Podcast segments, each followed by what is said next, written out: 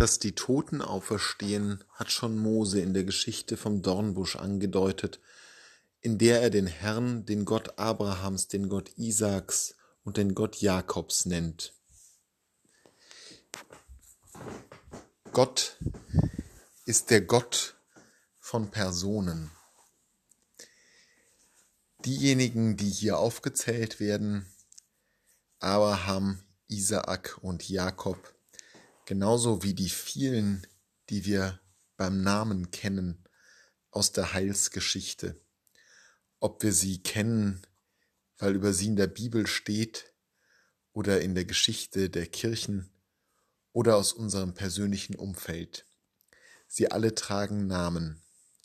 Die Heilsgeschichte ist eine Geschichte voller Namen, voller Personen, voller Menschen, die ihren Wert daraus beziehen, dass sie angesprochen werden können, die deswegen wertvoll sind, weil wir sie beim Namen kennen. Und dieses beim Namen kennen taucht doch immer wieder auf in der Bibel. Ob es in den Schriften des alten Bundes ist, wo es heißt, ich habe dich bei deinem Namen gerufen, und wo darüber gesprochen wird, wie der Name des Messias ist, Immanuel, Gott mit uns, oder im Neuen Testament, wo Jesus wieder und wieder Menschen beim Namen ruft. Der Name zeigt das Unverwechselbare an, das Einzigartige der Person.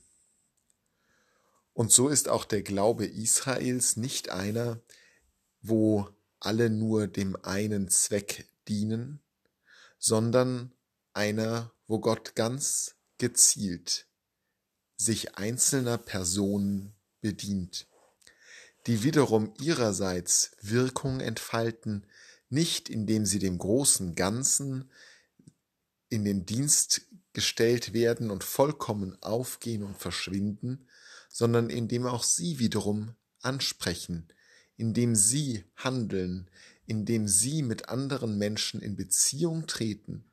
Denn erst dieses in Beziehung treten kann ja Gott in diese Welt überhaupt erst hineinbringen. Erst dadurch, dass Mensch mit Mensch in Beziehung tritt, kommt auch Gott, der die Liebe ist, der die Beziehung ist, in diese Welt hinein. Und darum ist der Einzelne so zentral. Es ist keine Religion, wo alles aufgeht und alles nur einem Zweck dient, sondern viele einzelne Personen dienen ihren Zwecken und all diese Zwecke sind ausgerichtet auf das Reich Gottes.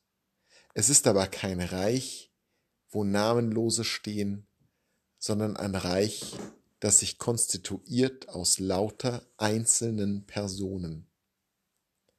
Der Gott Abrahams, Isaaks und Jakobs, der Gott, der sich an den Menschen wendet, an jeden persönlich, an jeden selbst und nicht an eine unübersehbare Masse.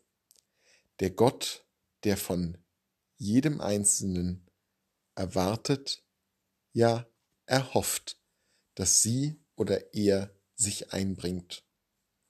Das ist das Geheimnis der jüdisch-christlichen Religion, dass sie den zentralen Wert des Einzelnen so sehr herausstellt. Der Einzelne in seiner Beziehung zu Gott und in seiner Beziehung zum Menschen ist zum Heil berufen. Er ist berufen, das Heil anderen zu bringen und es selber zu empfangen als die oder der, der er ist.